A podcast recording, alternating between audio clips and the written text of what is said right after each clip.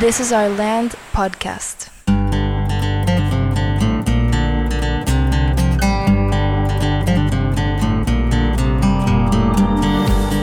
Esto es This is Our Land podcast. Estamos en el episodio 11. ¿Cómo estás Alejandro? ¿Cómo estuvo tu semana? Muy padre, fue muy diferente.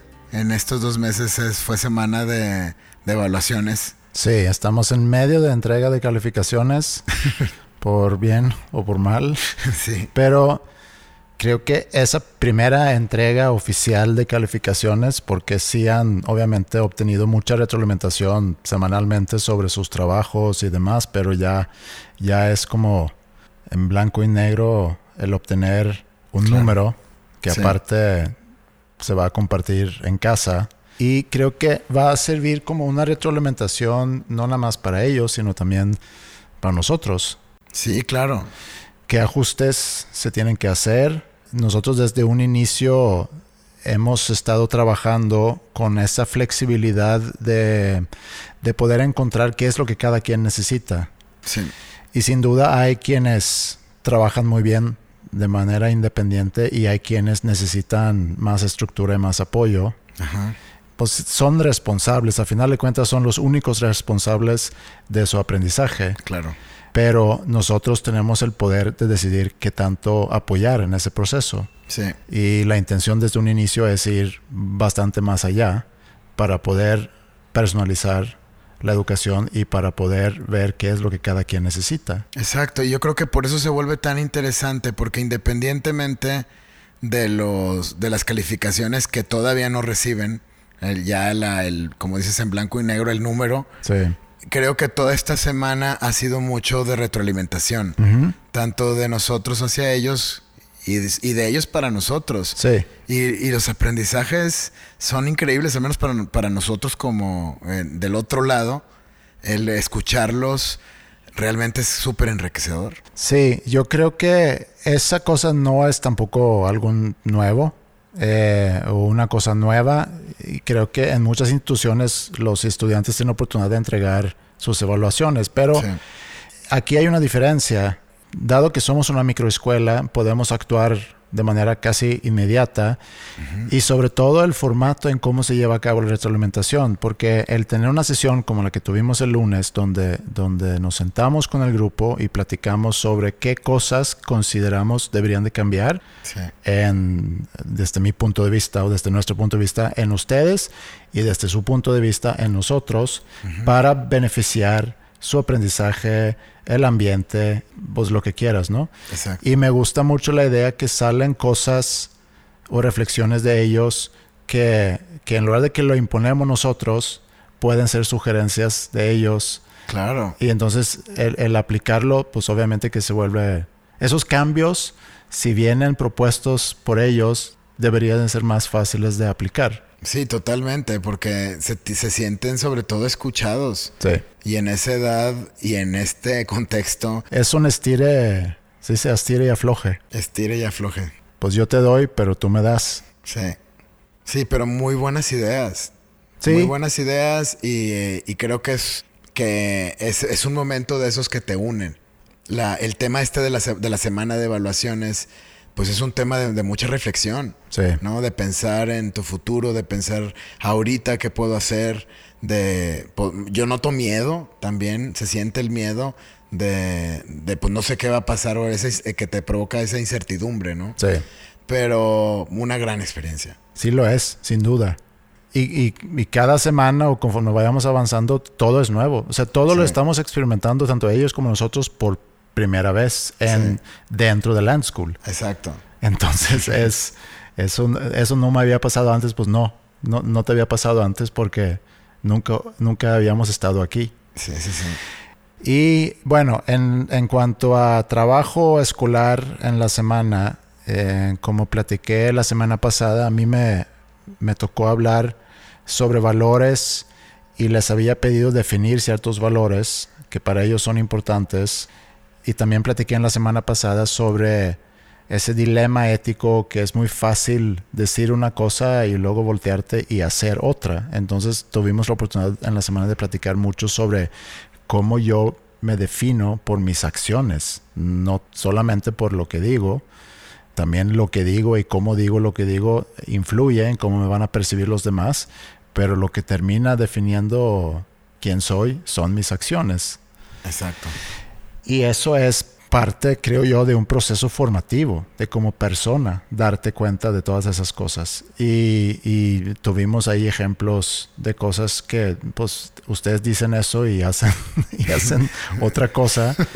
Y sí, pero es parte del mismo proceso formativo. Sí, y de concientizarte, de darte cuenta, a ver, ¿por qué creo yo que la honestidad es un gran valor ¿y por qué no lo estoy aplicando ahorita exactamente en este momento? Sí. Ah, es, como te das cuenta que realmente no hay una congruencia y es donde te das cuenta que ser honesto es muy diferente actuarlo y vivirlo a nada más decirlo o pensarlo. Sí.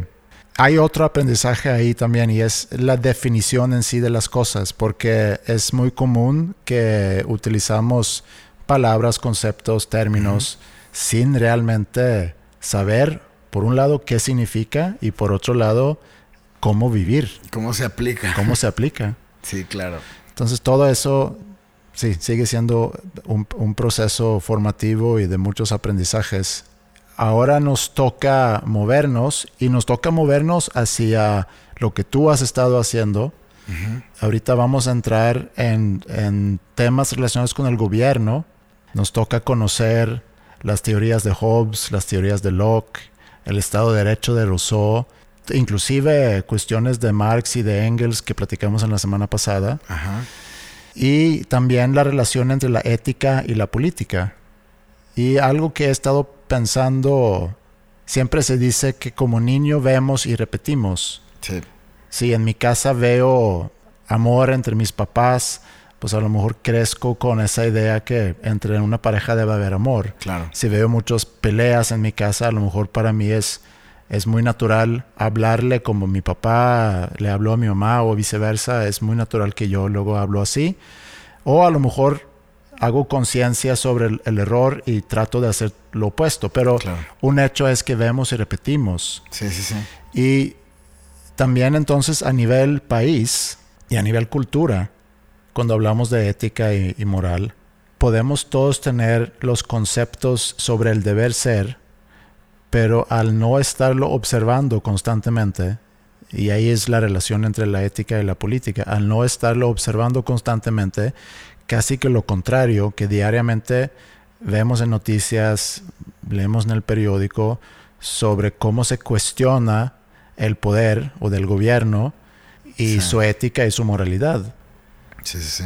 Y cómo influye eso, no en, quizá no en nuestros conceptos o nuestro entendimiento sobre qué es la ética y qué es la moral, sino en nuestras acciones. Sí, totalmente. Totalmente. Ese es un reflejo. Y, y, también muchos que crecen con el concepto que malamente se usa mucho es el, el que tranza no avanza. Sí. Entonces, bueno, eh, eh, me quedé pensando en eso, pero realmente no es un pretexto para no tratar de reflexionar sobre, sobre tus propias acciones y tratar de hacer un bien. Sí. Entonces nos toca regresar a, lo que platicamos aquí, creo que en el episodio 6 y 7, que quién mejor que tú para, a lo mejor nos puedes recordar, o, me puedes recordar, porque me toca hablarlo en esta semana, sobre, sobre Hobbes, Locke, Rousseau. Ok, sí, regresando en, la ilustración, hay que poner en contexto también cómo estaba organizada la sociedad. Platicábamos que veníamos de un estado feudal donde había unos roles muy definidos y pues muy injustos, ¿no? Para, para la gente. La gente no tenía básicamente participación ni voto en, en, los temas relacionados a la, a la política, ni al gobierno, ni a cómo nos organizamos. Y entonces empieza este cuestionamiento. Tienes la monarquía a cargo, básicamente como una figura paterna que se encarga del, pueblo, ¿no? Y lo que proponía o lo, que sugería Hobbes es que en realidad nosotros no tenemos ningún, ninguna virtud para poder opinar. ¿no? Básicamente nosotros somos unas personas malagradecidas, unas personas que no, que no piensan y que de alguna manera pues estamos eh, beneficiados de la bondad y la magnanimidad del rey, ¿no? Sí. Y ahí es donde empieza ese cuestionamiento de, de, Rousseau, de, de, Voltaire, de John Locke, de decir, bueno, a lo mejor así no es. A lo mejor nosotros sí valemos más, somos mayoría, merecemos y es más, tenemos una serie de derechos humanos, todos por el hecho de ser humanos. Sí. Y empieza ese cuestionamiento de quién debería estar a cargo. Y a final de cuentas, sucede lo, inevitable, que es lo que inclusive hablaba Marx y, Engels de la sociedad oprimida eventualmente va a terminar provocando, esa lucha de clases va a terminar provocando una revolución. Sí. Que de hecho eso tiene mucho que ver con la, con la, materia, los temas que voy a ver y que he estado viendo en las últimas semanas, que es, ok, ya tenemos una sociedad que está organizada, vienen después la revolución científica y eh, la revolución científica es, em, es, un momento donde empiezan a surgir un montón de empresas, de ideas, de proyectos, de invenciones. Y, por supuesto gente dispuesta a invertir en producir, en hacer las grandes corporaciones. Y eso eh, es lo que sucede unos años después en la, durante la revolución industrial. Sí. Y esa revolución industrial tiene un impacto también en la sociedad. La, eh, la sociedad de alguna manera se nos vende la idea de que es una sociedad libre, que ella es independiente, que no depende necesariamente de un gobierno monárquico, etcétera, tiene una voz. Sin embargo, esa surge en los inicios del capitalismo, donde los grandes er, empresarios de alguna manera toman ese rol que dejaron los nobles eh, en, estas sociedades eh, monárquicas. Sin embargo, ahorita ya la, eh, esta idea de razonar y de buscar opciones, ya el tema de la construcción del conocimiento y de la diversidad de disciplinas dentro de las ciencias, específicamente en las ciencias sociales y naturales, empieza a surgir grupos de pensadores, de intelectuales, que empiezan a cuestionar cómo nos organizamos como sociedad.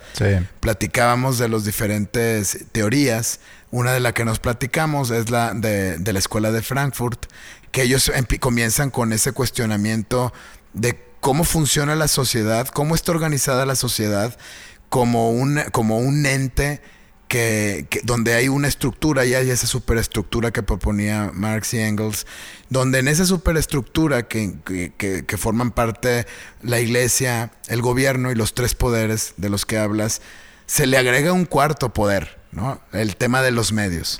El tema de poder comunicar, casi que provocar una, un pensamiento homogéneo para de alguna manera coexistir eh, eh, de una manera más pacífica. Sí, que es donde dejamos, se puede decir, el episodio pasado y, entonces platicamos sobre ese, la importancia del pensamiento crítico, de saber analizar la información. Exacto, sí, es retomando la teoría crítica, ellos hablaban que es como si hubiera alguien diciéndoles, ofreciéndoles un concepto de libertad donde puedes elegir y ese es como, vamos a, decir, es que puedes elegir, mira la cantidad de productos que hay en un supermercado. Pues sí, pero la realidad es que puedes elegir entre una, entre una u otra opción. Puedes, puedes decidir entre Coca-Cola o Pepsi-Cola. Y al final de cuentas es lo mismo. Es una teoría derivada también de la teoría crítica, que es la teoría de la aguja hipodérmica o la bala mágica de, de Laswell, que decía, es que no crean que, que parece que es así. Es así. Los medios y esa superestructura conscientemente nos está limitando opciones. Él llama que él dice hay dos razones principales. Uno es la, la alienación, es decir, alienarte de, la, de la sociedad, de lo que sucede en tu día a día, en tu entorno, para mantenerte ocupado en otros temas que no sean relevantes. ¿no? Y ahí vemos el boom de la televisión. La gente está hablando de lo que sucede en la televisión, se entera de, lo que, de lo que decide el editor en la televisión comunicar, y entonces creemos que tenemos opciones porque tenemos dos canales, pero realmente atrás está la misma persona y están los mismos intereses. Entonces, por un lado te están alienando, están evitando que estés de alguna manera en contacto con otras personas, socializando y pensando, razonando, porque ya vimos que eso nos lleva a cambios muy radicales. Mejor les decimos, por un lado, vente, esté aparte, tú solo eres importante, el individuo solo vale mucho. Y por otro lado, ya una vez que capté tu atención, te voy a poniendo poco a poco esta parte del adoctrinamiento. ¿no? Te voy diciendo, te voy sugiriendo qué deberías de pensar ante esto que está sucediendo. ¿no? Y poco a poco ese es el tema que sucede en la sociedad nosotros no estamos cuestionando, no estamos generando conocimiento, no estamos haciendo realmente nada más que repetir lo que uno u otro dijo en la televisión o lo que alguien u otro hizo en la película o, escribió en un libro de moda, ¿no? Y yo creo que una reflexión sobre eso es, y, y regresando un poco a lo que decía al principio, hablando sobre nuestra ética y nuestra moralidad y, cómo podemos eh, rendirnos ante un sistema donde a lo mejor no estamos observando esas conductas o, inclusive esa ética que, a lo mejor nos están diciendo que tenemos que ser honestos, tenemos que ser responsables, etc. Y luego mi respuesta pudiera ser, pues eso es lo que yo no veo. Y también mi responsabilidad como persona, porque así e, empieza este tema que voy a ver en esta semana es a quién le corresponde la ética. ¿Es a los gobernantes o es a, la gente? Y la respuesta es, pues es a la gente. Sí, porque inclusive ahorita decías y platicábamos, pareciera que ahora los periodistas creo que ahí estamos viviendo un cambio, una transformación muy importante en el periodismo, no solamente en México, sino en, el mundo. Eh, pero esa ética que se, al parecer se ha ido perdiendo, no solamente es en el periodismo. Pareciera que hay una campaña de las mismas instituciones académicas, de los medios, de los artistas, de quien tiene voz, de esconder la ética, de guardarla abajo de entre todos los libros y de alguna manera se han encargado de, de, al menos cuando yo estaba, cuando yo estudiaba, de hacernos saber que la ética y los valores son cosas meramente son cosas secundarias y, que realmente no importa, porque eso no, así no funciona en la realidad. Y ese es un grave error. Es un gran error. Bueno, eso es donde estamos ahorita. Ajá. Eso es lo que viene. Yo estoy bien emocionado que la semana que entra comenzamos el proyecto de Media Center. Ah. Justamente van a estar trabajando ellos produciendo eh, contenido digital a través de, del formato que ellos consideren, que puede ser un podcast, una película, una canción, pero con la idea de que ellos presenten y expliquen un problema o un fenómeno social contemporáneo. Me encantaría que en algún grupo o quizá en todos los grupos hagan un episodio sobre algún tema que luego podemos claro. subir aquí. Por supuesto, sí. Me parece muy bien. Muy bien, pues a lo mejor con eso podemos terminar este episodio y nos escuchamos nuevamente en el próximo. Perfecto.